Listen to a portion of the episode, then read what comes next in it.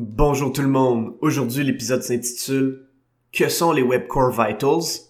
Et est-ce que c'est important pour le SEO de votre site web? Avoir un commerce électronique est tout un défi. On vit souvent des déceptions ou de la frustration. Que faire pour rentabiliser mon commerce en ligne?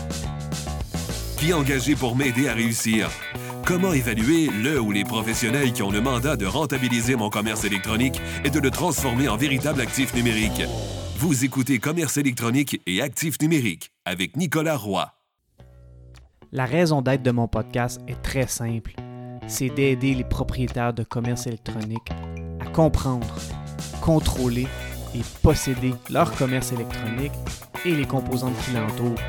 Parce que je crois sincèrement que c'est la meilleure manière de rentabiliser à court terme et de se bâtir des actifs numériques qui prennent de la valeur à long terme. Est-ce que vous avez déjà entendu le terme Core Web Vitals? Google a lancé ce concept en 2020. Dans cet épisode, on va expliquer ce que c'est et on va répondre à la question à savoir si c'est important pour son SEO. Le tout se fera de façon simple parce qu'on peut facilement se perdre en complexité sur ce sujet et ce sera illustré d'exemples concrets. On va terminer ça avec un lien intéressant sur le futur de Google. Avant de débuter l'épisode, j'aimerais vous inviter au groupe Facebook Commerce électronique et actifs numériques c'est l'endroit où on pose des questions concernant le commerce électronique, que ce soit par rapport à nos défis ou en réaction au contenu de l'émission. Alors c'est un rendez-vous, le groupe Facebook Commerce électronique et actifs numériques. Les Web Core Vitals sont une manière de mesurer la vitesse de chargement d'un site web. Google a la capacité de mesurer ces trois éléments pour la simple et bonne raison qu'il possède un navigateur Chrome. Le premier élément des Web Core Vitals, c'est le LCP pour Largest Contentful Paint.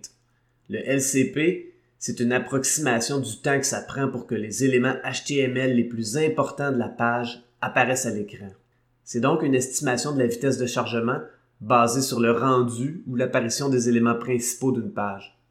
Le problème avec le LCP est que ça dépend de l'équipement de la personne qui visite votre site web et ça va être influencé par des aspects comme la vitesse du CPU ou Central Processing Unit, qui est le cerveau de l'ordinateur, la quantité de CPU disponible, la mémoire disponible, la résolution d'affichage, la quantité de processeur, la vitesse de la connexion Internet, etc. Le LCP va donc énormément varier d'un visiteur à l'autre. Est-ce que Google va mesurer et évaluer quelque chose qui dépend autant d'équipement des visiteurs? C'est une question légitime à se poser. Google utilise peut-être des scores pour les pages, à savoir lesquelles ressortent le plus rapidement possible pour certains types d'équipements.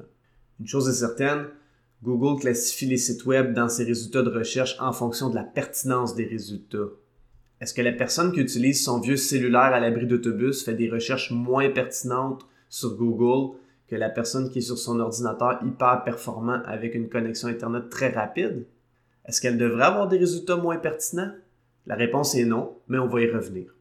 Le deuxième élément des Core Web Vitals est le FID pour First Input Delay. Le FID, ça permet de mesurer l'interactivité.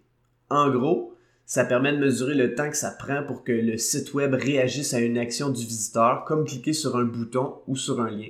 C'est super parce qu'on sait que l'attente est plate et que d'améliorer la vitesse va faire en sorte que l'expérience de l'utilisateur va être meilleure. Par contre, jusqu'où on va avec ça? Par exemple, si j'ai envie d'avoir un beau site web avec des éléments cliquables qui sont beaux et attrayants, je vais probablement avoir besoin de JavaScript et c'est plus long à charger qu'un lien qui est fait avec un texte d'ancrage. Il y a donc un optimum à avoir sur ce point et non une performance maximale pour avoir la meilleure performance possible. Le troisième élément des Core Web Vitals est le CLS pour Cumulative Layout Shift. Cet élément mesure la stabilité du visuel. Par exemple, si je charge une page et que je commence à lire, est-ce que le visuel va changer en plein milieu de ma lecture parce qu'une image ou une vidéo vient de charger?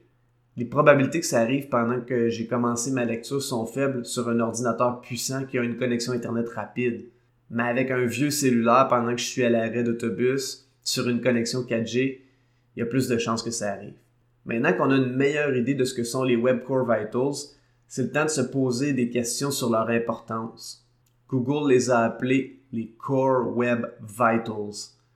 Et le nom indique que c'est prioritaire, c'est même vital. c'est certain que d'améliorer la performance de ces éléments, pour ce qu'on peut améliorer parce qu'on ne contrôle pas le contexte des visiteurs, soit leur, leur équipement et leur vitesse de connexion, mais d'améliorer ce qu'on contrôle, c'est bon pour l'expérience client.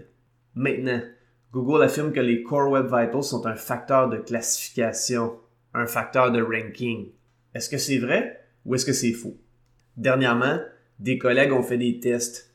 Ils ont testé les résultats de recherche pour une vingtaine de mots-clés et ils ont regardé leurs résultats. Ils ont ensuite évalué le score des Core Web Vitals des 20 premiers résultats de recherche pour les 20 recherches. Ils ont donc évalué 400 résultats. Ils ont ensuite fait des corrélations entre les résultats sur Google et les résultats des Core Web Vitals pour voir si on pouvait voir une pente observable pour trouver des corrélations. Le résultat a été que pour les 20 mots-clés différents, il y a eu des nuages de points aléatoires. La réalité est donc que pour le moment, les Core Web Vitals ne sont pas un facteur de classification pour Google. Mais pourquoi est-ce que Google dirait ça?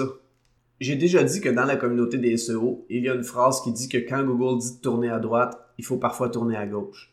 C'est une blague d'expert et elle est parfois fausse, mais pourquoi Google met autant l'accent sur le Web Core Vitals? Cet aspect est un défi à régler pour les propriétaires de sites web et même pour les experts en SEO, alors Google met beaucoup l'accent sur ce point auprès des experts SEO pour qu'ils prêchent l'importance de ça. Mais pourquoi? Mon hypothèse est que c'est pour sauver de l'argent.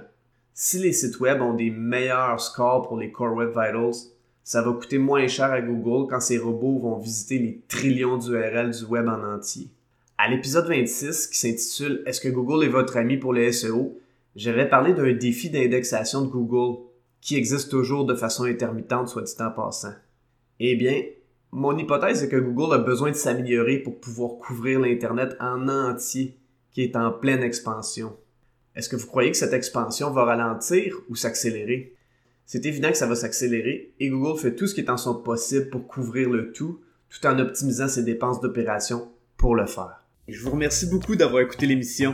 Je vous invite au groupe Facebook Commerce électronique et actifs numériques.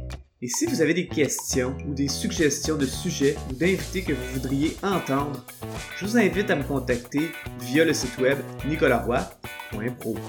D'ici là, je vous dis à la prochaine.